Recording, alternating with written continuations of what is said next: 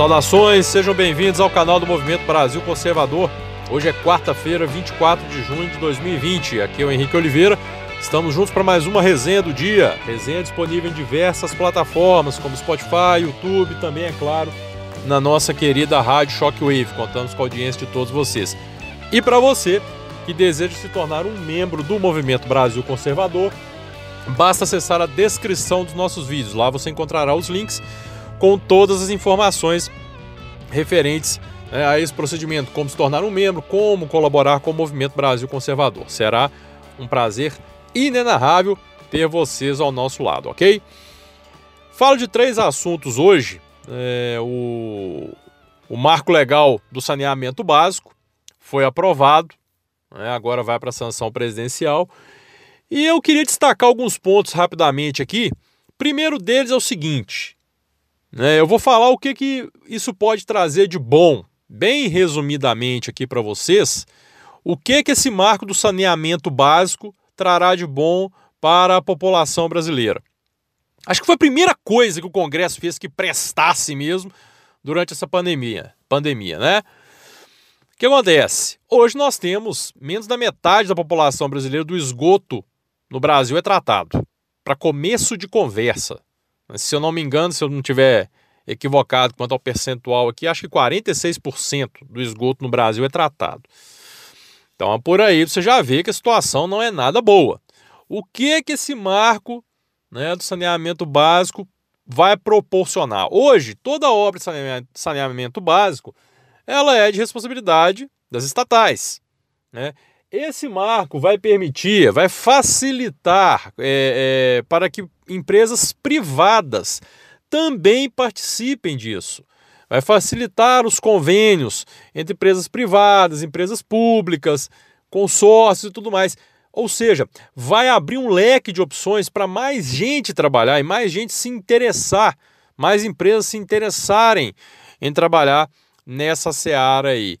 É, e com isso, a previsão é até 2030, 2033, se eu não me engano, de atingir 90% de saneamento básico no Brasil, ou seja, dobrar o que tem hoje praticamente, né? 90% do país com esgoto tratado e 99% das pessoas com água potável em casa. Gente, né? Se você me falar que isso é ruim, você é um débil mental. Não tem outra, outra coisa, não tem outra definição para uma pessoa que falar que isso é ruim.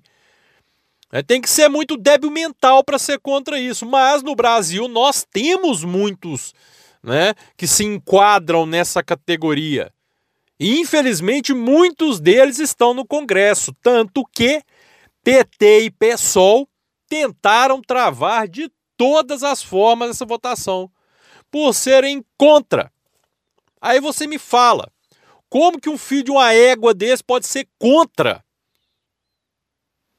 Levar esgoto tratado para as pessoas, água potável.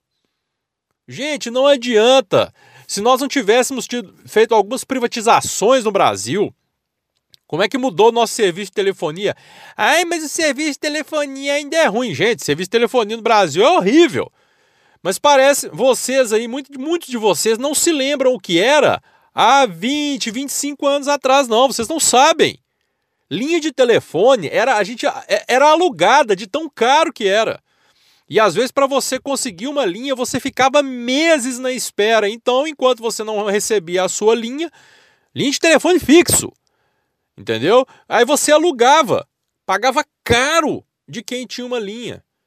Serviço de telefone, né, de telefonia no Brasil era algo é, jurássico. Com a privatização, melhorou consideravelmente. Ainda é ruim? É ruim para os nossos padrões atuais. Agora, a, o grande salto veio com a privatização, isso é inegável. E aí nós não estamos falando de privatização do saneamento no Brasil, não vai ser isso mas sim haverá participação maior de empresas privadas. E aí vem o debilóide, vai lá para a internet, ah, não privatizem a água. Vai privatizar é a merda que está a céu aberto, né? Vai lá você então morar do lado do esgoto a céu aberto, que o pobre coitado lá mora. Cambada.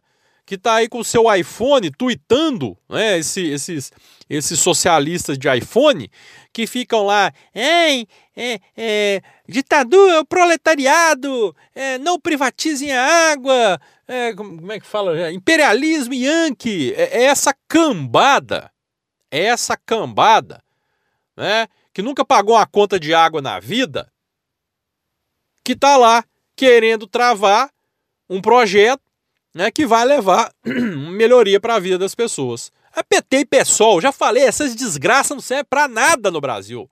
Para nada. Só para encher o saco. Verdade é essa. PT já tinha que ser extinto há muito tempo. Motivos de sobra. Mas aqui é Brasil, né? Brasil a gente sabe como é que as coisas funcionam, né? E justamente por ser Brasil que nós assistimos hoje Sarah Winter ser solta. Uma mulher que não foi condenada a nada por nada, ela não. Gente, é, é surreal. A mulher não tem condenação nenhuma contra ela. E o Alexandre Moraes me determina que ela use tornozeleira eletrônica, fique confinada dentro de casa, a não ser que seja para trabalhar ou estudar. Porra, isso é prisão domiciliar. Como assim, caramba? A mulher não tem condenação nenhuma. Gente, o que é que nós estamos vendo no Brasil? Não tem condição. É, é um negócio inacreditável. Primeiro você já vê, vamos lá, breve e minúsculo, resumidíssimo histórico aqui. É, a justiça manda soltar um monte de bandidos por causa do coronavírus. E aí começa a prender gente inocente. E aí ignora o coronavírus. Seria cômico se não fosse trágico. Aliás, eu acho que não dá nem para ser cômico de jeito nenhum, é só trágico mesmo. Eu fico, eu fico pesquisando, tentando, porque eu, como negócio, né, é sigiloso, até que hoje foi, nós tivemos acesso a mais algumas informações. Gente, não, primeiro que a prisão dela já não teve fundamentação nenhuma, não teve legalidade nenhuma, não, ela, ela não tinha que ter sido presa, para começo de conversa.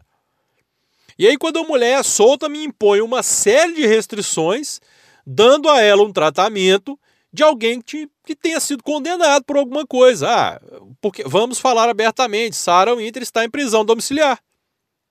Não pode sair de casa, tornozeleira eletrônica. Para sair, para trabalhar ou estudar, tem que ter aprovação do STF.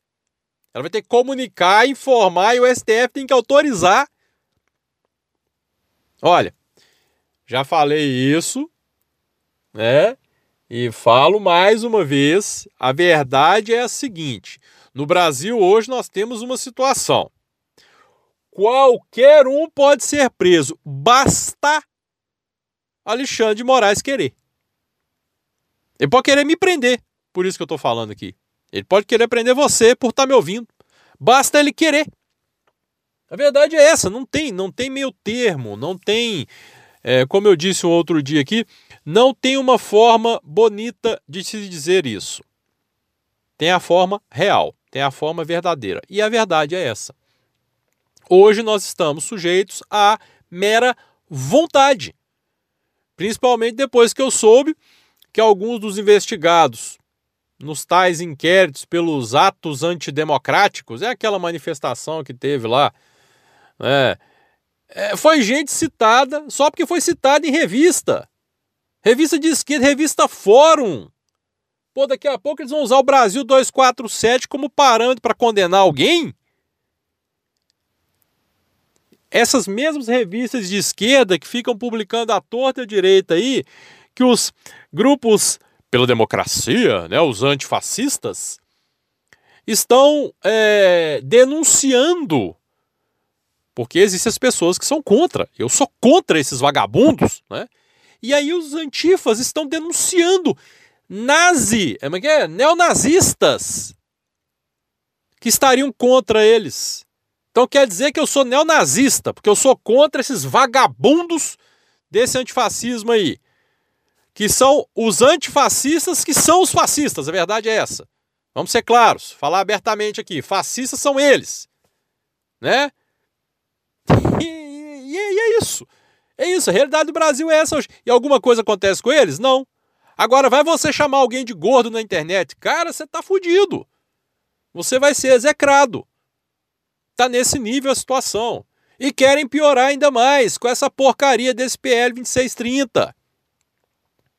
Né, que nem sendo votada essa desgrama deveria estar tá sendo. Tem que ser arquivado isso. Tá havendo uma cobrança na internet muito grande pelo arquivamento desse projeto. É uma coisa absurda.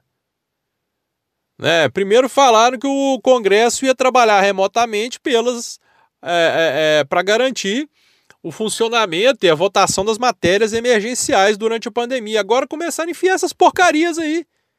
Querem calar a internet, querem censurar todo mundo. Olha, gente, é, o que tem que ser feito é aquela história. Brasil tá uma merda mesmo. Nós estamos né, vivendo aqui um pandemônio mesmo, não é? E... Mas a gente tem que tentar matar um leão por dia. É tentar alguma coisa. Tentar fazer aquilo que a gente pode fazer. Não é verdade?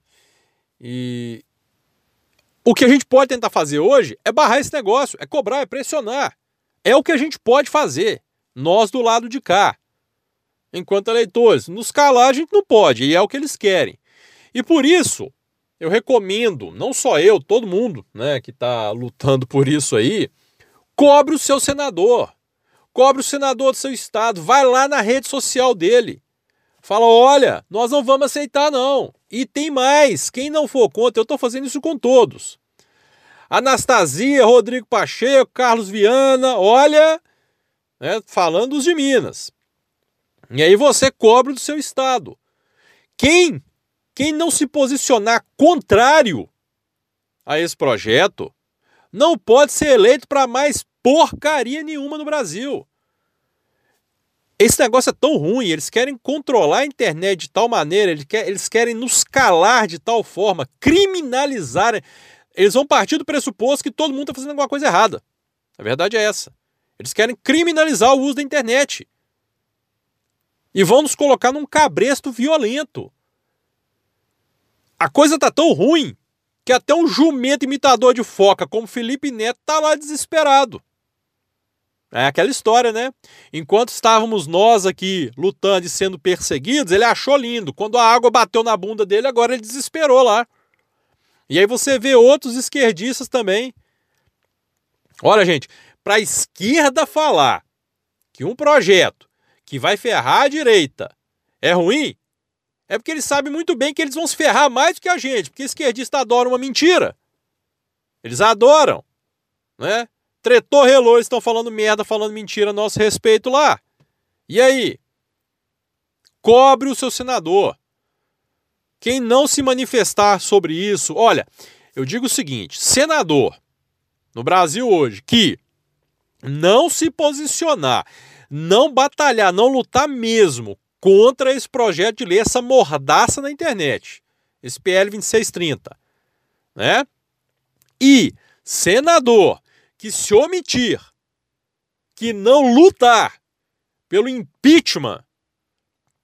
A gente fala do Alexandre de Moraes, mas por mim podia era todos, porque todo mundo ali que votou nesses crescentes, essas coisas ridículas desse inquérito, tornar aquela porcaria ilegal tornar aquilo constitucional, para mim já não merece estar ali no Supremo Tribunal Federal. O problema não é o Supremo, o problema não é a instituição, o problema é quem está lá. Esse é o problema. Cobre o seu senador. Não vamos aceitar a mordaça.